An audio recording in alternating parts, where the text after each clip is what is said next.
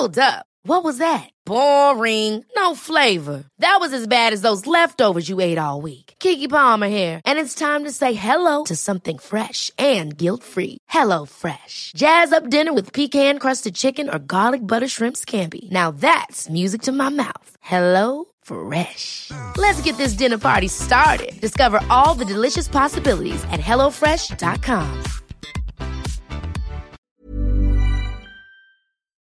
Como um centurião romano foi salvo. Segunda parte. Comentário de Mari Persona. Outra coisa que um salvo por Cristo sabe é que ele está salvo por Cristo. Que os seus pecados foram todos perdoados. Mas quem falou que foram? A Bíblia, a palavra de Deus diz isso. Quem crê tem a vida eterna. Não é quem crê talvez terá se se esforçar um pouquinho, não. Quem crê tem a vida eterna. Tem. É fato. Como funciona isso? Napoleão estava numa guerra, numa batalha, quando o cavalo dele avançou para a linha de tiro. E ele corria o risco de ser morto pelas balas que estavam passando de todo lado. Um soldado raso, um dos mais fraquinhos lá da, do batalhão dele, saiu correndo, desafiando a própria vida, agarrou as rédeas do cavalo de Napoleão e puxou para trás de uma grande pedra, salvando assim a vida de Napoleão. Napoleão virou para o soldado e falou assim: Muito bem, capitão. E foi embora com o cavalo. O soldado se arrumou todo, chegou no batalhão. Pessoal, vocês vão atacar por ali, vocês vão atacar por lá e vocês atacam por aqui. Quem é você? Você é soldado? que está falando? Não, não sou mais. Eu sou capitão agora desse batalhão aqui. Mas como? Napoleão falou para mim. O imperador disse que eu sou. Eu posso não ter nada aqui, nem, nenhum, nenhuma, nenhuma marca aqui, né, né? Mas eu sou capitão. O imperador falou, quem vai dizer que não? Deus fala para aquele que crê em Jesus, você está salvo. Você não acredita nele? Você não acredita no que diz a palavra de Deus? Outra coisa que o salvo sabe é que os seus pecados foram todos perdoados, ele sabe que foi aceito por Deus e ele sabe que é filho agora. Filho de Deus. Ah, mas todos nós somos filhos de Deus. Todos nós somos filhos de Deus. Não. Esse é um ditado popular, né? como aquele outro ditado que fala que a voz do povo e a voz de Deus pensam até que está na Bíblia. Não, não está na Bíblia. E na Bíblia não diz que todos somos filhos de Deus. Na Bíblia diz o seguinte: a todos, ah, todos, não, mas espera um pouquinho. A todos quantos o receberam, receberam a Cristo, Deus deu-lhes o poder de serem feitos filhos de Deus aos que creem no seu nome, no nome de Jesus. Então é uma, é uma condição para ser filho de Deus. É crer no nome do Filho de Deus. E, finalmente, um crente tem paz com Deus. O que é ter paz com Deus? Ter paz com Deus é saber que você pode se encontrar a qualquer momento com Deus sem medo. Alguém aqui tem medo de morrer? Não estou dizendo da, do, da, dor da morte, da doença, das, dos problemas que acompanham a morte, né? Mas você tem medo da passagem desta vida para o além? Se você tem medo, você ainda não entendeu o que é a graça de Deus, o que é o Evangelho de Deus. Porque aquele que crê no Salvador, Jesus Cristo, ele diz o seguinte: para mim a morte é lucro, é ganho. Paulo falava: eu tenho, eu tenho desejo de partir para estar com Cristo, que é muito melhor. Esse é o desejo do salvo por Cristo. Se você chega para uma pessoa, um incrédulo, você fala assim, ah, eu tenho desejo de partir para estar com Cristo. Fala assim, ah, vira essa boca para lá, Deus me livre, que é isso? Não. não. Estar com Cristo, existe coisa melhor do que estar com Cristo? Nada é melhor do que estar com Cristo. E a promessa que Deus faz na sua palavra para aqueles que creem em Jesus é estar com Cristo. E aquele que tem a salvação assegurada pela fé em Jesus sabe disso acorda de manhã e fala assim: tomara que seja hoje que eu vou estar com Cristo. É um desejo, é um desejo estar com Cristo. Mas vamos continuar com Cornélio. Então, um homem que convertido, porém não salvo. Ele vai precisar ser salvo. Continuando no versículo 3, este quase a hora nona do dia, que são três horas da tarde, viu claramente numa visão um anjo de Deus, que se dirigia para ele e dizia: Cornélio, o qual, fixando os olhos nele, muito atemorizado, claro que ele está atemorizado, porque ele viu um anjo de Deus, e ele ainda não sabe do perdão dos seus pecados, ele tem que ter, tem que ter medo mesmo. Uh, disse: Que é, Senhor? E disse-lhe o anjo: As tuas orações, as tuas esmolas têm subido para a memória diante de Deus. Agora, pois, envia homens a Jope, uma cidade litorânea, e manda chamar Simão, Simão uh, que tem sobrenome Pedro. Esse é o Pedro apóstolo que nós conhecemos da Bíblia. Este está com um certo Simão, que é dele, um curtidor que trabalhava com couro que tem a sua casa junto do mar. E, obviamente, curtidores tinham sua casa junto do mar, porque era usada a água salgada do mar para curtir o couro. Ele te dirá o que deves fazer. E retirando-se o anjo que lhe falava, chamou dois dos seus criados e a um piedoso soldado dos que estavam ao seu serviço, e havendo-lhes contado tudo, os enviou a Jope. Cornélio, quando recebeu a mensagem do anjo, e é uma, deve ser uma mensagem importante, ele pensou, se Deus manda um anjo falar comigo, que eu tenho que me encontrar com esse tal de Simão Pedro, eu tenho que ir já. Ele não fala assim, não, então fazer o seguinte, tem uns problemas para resolver essa semana.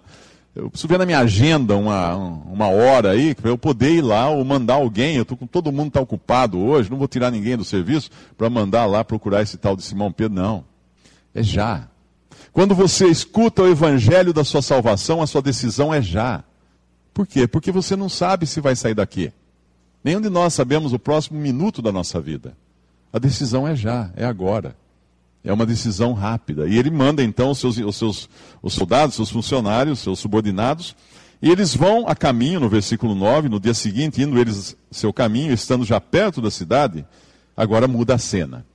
Então nós temos uma cena, estes representantes de, de Cornélio viajando cerca de 40, 50 quilômetros que separava Cesareia de Jope.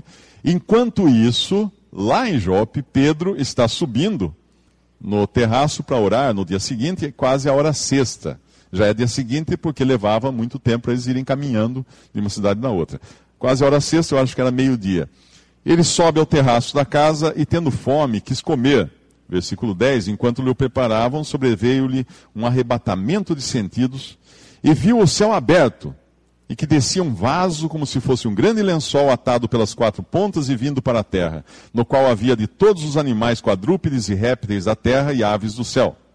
E foi-lhe dirigida uma voz: Levanta-te, Pedro, mata e come. Mas Pedro disse: De modo nenhum, Senhor, porque nunca comi coisa alguma comum e imunda. E segunda vez lhe disse a voz: Não faças tu comum ao que Deus purificou. E aconteceu isto por três vezes, e o vaso tornou a recolher-se no céu. Então pensa aqui. O anjo apareceu para Cornélio. Cornélio mandou, obedeceu a voz do anjo, mandou esses soldados procurar Simão Pedro. Enquanto isso, Deus está falando com Pedro, na hora da sua oração, e fazendo com que descesse do céu um lençol, uma forma de lençol, uma visão que ele teve, cheio de animais de toda espécie, o que significa que tinha animais puros e impuros. O que quer dizer isso? Todo judeu era obrigado, pela lei de Deus do Antigo Testamento, a comer apenas animais puros, animais limpos. Por exemplo, hoje um judeu, até hoje, não come camarão, porque é um animal impuro. Não come bagre, peixe de couro, não come tubarão, cação, não come determinadas aves, porque são impuras, não come uh, porco, não come outros tipos de animais, tem que comer animal que rumina, animal que tem o casco fendido, não come camelo que tem o casco fendido, mas não rumina. Então tem uma série de, de restrições na lei judaica que o judeu tinha. Então Pedro, como era um judeu, um israelita, ele fala: Não, senhor, jamais eu comi uma coisa impura, como é que eu vou comer esses animais? Deus fala: Não torne você impuro o que Deus purificou. Deus estava dando uma lição a Pedro porque ele ia receber a visita de um homem impuro. Porque os judeus consideravam os não-judeus como impuros, como consideram até hoje. Os judeus chamam os, os gentios né, de goi, um nome pejorativo, uma designação pejorativa, porque eles consideram que não são judeus, não são puros. Se misturam com coisas impuras. E Cornélio era um não-judeu. Portanto, ele não teria nem direito de entrar na casa de Pedro ou de um israelita, e um israelita não entrava na casa de um, de um gentil, de um não-judeu, para não se contaminar. Mas Deus fala: não faça impuro aquilo que Deus purificou, porque Deus ia trazer para ele um homem que Deus estava purificando para ser salvo. pela pregação de Pedro. Agora, é muito interessante porque esse lençol, essa forma de lençol desce do céu, cheio de animais, e Pedro nem parou para pensar o seguinte: como é que poderia descer do céu se são impuros? E no céu não entra nada impuro. Como é que desceria do céu se foi. Então nada impuro desce do céu. E o que acontece com o lençol cheio de animais? Sobe de volta para o céu. Nada impuro sobe para o céu. Então perceba o seguinte: se você é um pecador perdido que ainda não tem a salvação, não existe a possibilidade de subir para o céu, ao menos que seja purificado. E para ser purificado, só mesmo através daquele que desceu do céu. O único que desceu do céu é Cristo. Nós fomos criados como seres humanos aqui na terra. Nenhum de nós veio do céu. Nós somos todos terrenos. A nossa composição é terrena. Mas Cristo desceu do céu. Ele existia antes de nascer aqui. Ele nasceu de uma mulher virgem. Ele não teve pai humano. Maria foi fecundada, por assim dizer, pelo Espírito Santo, que desceu sobre ela e aí gerou nela esse que é o Salvador do mundo, Jesus. Mas ele existia, tinha pré-existência, porque ele sempre existiu.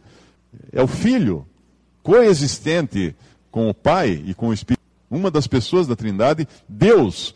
Três pessoas, um Deus. Como isso? Como você entende isso? Eu não entendo, porque esse é um mistério. Se eu entendesse, não seria Deus. Mas porque é Deus, não cabe ao homem entender. Tem certas coisas que falam da natureza de Deus que nós não entendemos porque nós não temos, nós não somos Deus. Deus, Deus tem que ser algo que esteja até além do nosso entendimento. Porque é Deus. Porque é Deus. Mas então, Pedro está ali, Estando Pedro duvidando no versículo 17, uh, ah, entre si, uh, eu, de, do que seria aquela visão que tinha visto, eis que os varões que foram enviados por Cornélio pararam à porta perguntando pela casa de Simão. E chamando, perguntaram se Simão, que tinha por sobrenome Pedro, morava ali. E pensando Pedro naquela, naquela visão, disse-lhe o Espírito: Eis que três varões te buscam. Olha que coisa incrível. Olha que, que sincronismo da coisa. Esses homens chegando, Deus mostrando o lençol para Pedro, preparando Pedro, os homens batem na porta, o Espírito Santo fala para Pedro: tem uns homens aí buscando por você.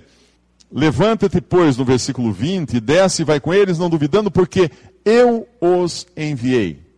Ué, mas não foi Cornélio que enviou esses homens? Não. Foi o Espírito Santo que enviou esses homens através de Cornélio. Cornélio foi um mero instrumento nas mãos de Deus para enviar esses homens para buscarem Pedro. E descendo Pedro para junto dos varões que lhe foram enviados por Cornélio, disse: Sou eu a quem procurais? Qual é a causa por que estáis aqui? E eles disseram: Cornélio, o centurião, varão justo, uh, Cornélio, o centurião, varão justo e temente a Deus, e que tem bom testemunho de toda a nação dos judeus, foi avisado por um santo anjo para que te chamasse à sua casa e ouvisse as tuas palavras. Então, chamando-os para dentro, os recebeu em casa, o que é uma coisa já insólita para um judeu. Ele jamais faria isso se ele não tivesse visto aquela visão dos animais e Deus falado para ele: não tornes impuro o que Deus purificou. Eles entram então na casa de, de, de Pedro e são recebidos por Pedro. E no dia seguinte, versículo 23, na metade do versículo, foi Pedro com eles e foram com ele alguns irmãos de Jope. E no dia imediato chegaram a Cesareia. E Cornélio os estava esperando, tendo já convidado os seus parentes e amigos mais íntimos. Olha que interessante. Quando você conhece a voz de Deus, quando você tem certeza de que Deus quer falar com você, e quando você é salvo pela fé em Cristo, você quer que outras pessoas sejam salvas. Talvez você esteja aqui hoje à noite convidado por um amigo ou um parente que deseja muito que você seja salvo, que deseja muito ver você no céu, passando ali a eternidade com Cristo. Esse é um desejo muito importante de cada pessoa, querer que as outras pessoas sejam salvas. Talvez você considere um, um cristão, né, um crente, como um chato que fica insistindo para você ir ouvir uma pregação do Evangelho. Pode ser até um chato, aos seus olhos, mas na verdade é uma pessoa querendo, desejando a sua salvação, querendo que você também seja convidado para esse banquete.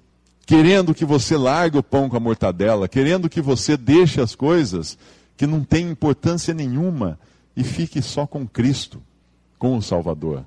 Não é convidar para uma religião. Muitos convidam para a religião, você tem que fazer parte da minha religião, porque a minha religião tem o pregador fulano, cicrano, beltrano. Bobagem. Nenhum pregador vai levar ninguém para o céu. Nenhuma religião vai salvar ninguém. Quem, quem salva é Cristo Jesus que morreu pelos pecadores. Só Ele. Só Ele é o Salvador. Mais ninguém. Mas então, o que fazem esses homens aí pregando por aí, falando de Cristo? O que eu estou fazendo aqui então? Qual a necessidade de ter um homem falando do Evangelho? Cornélio recebeu a visita de quem primeiro? De um anjo. Por que, que o anjo não falou para Cornélio? Cornélio, é o seguinte: eu tenho uma mensagem de Deus para você, a mensagem é essa, blá, blá, blá, blá, blá. Por que não? Porque anjos não foram designados para pregar o Evangelho. Por que anjos não foram designados para pregar o Evangelho? Porque os anjos não conhecem a graça de Deus, não conhecem a salvação. Por duas razões simples. Primeiro, existem dois tipos de anjo: os anjos que nunca desobedeceram a Deus, nunca caíram e nunca foram condenados, e os anjos, do qual Satanás é o líder, que caíram em pecado, que se rebelaram contra Deus. E esses nunca irão conhecer a salvação, nunca irão conhecer o perdão de Deus. E os outros nunca irão conhecer o que é ser um pecador, ser um transgressor, ser um, um, um alguém que, que se rebelou contra Deus. Então o anjo não sabe, nem pode saber.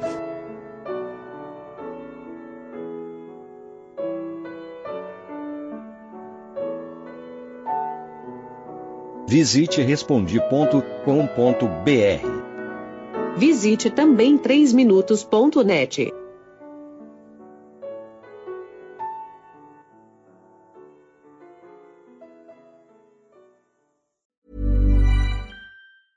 Ever catch yourself eating the same flavorless dinner three days in a row? Dreaming of something better? Well, HelloFresh is your guilt-free dream come true, baby. It's me, Kiki Palmer. Let's wake up those taste buds with hot, juicy pecan crusted chicken or garlic butter shrimp scampi. Mm. Hello Fresh. Stop dreaming of all the delicious possibilities and dig in at HelloFresh.com. Let's get this dinner party started.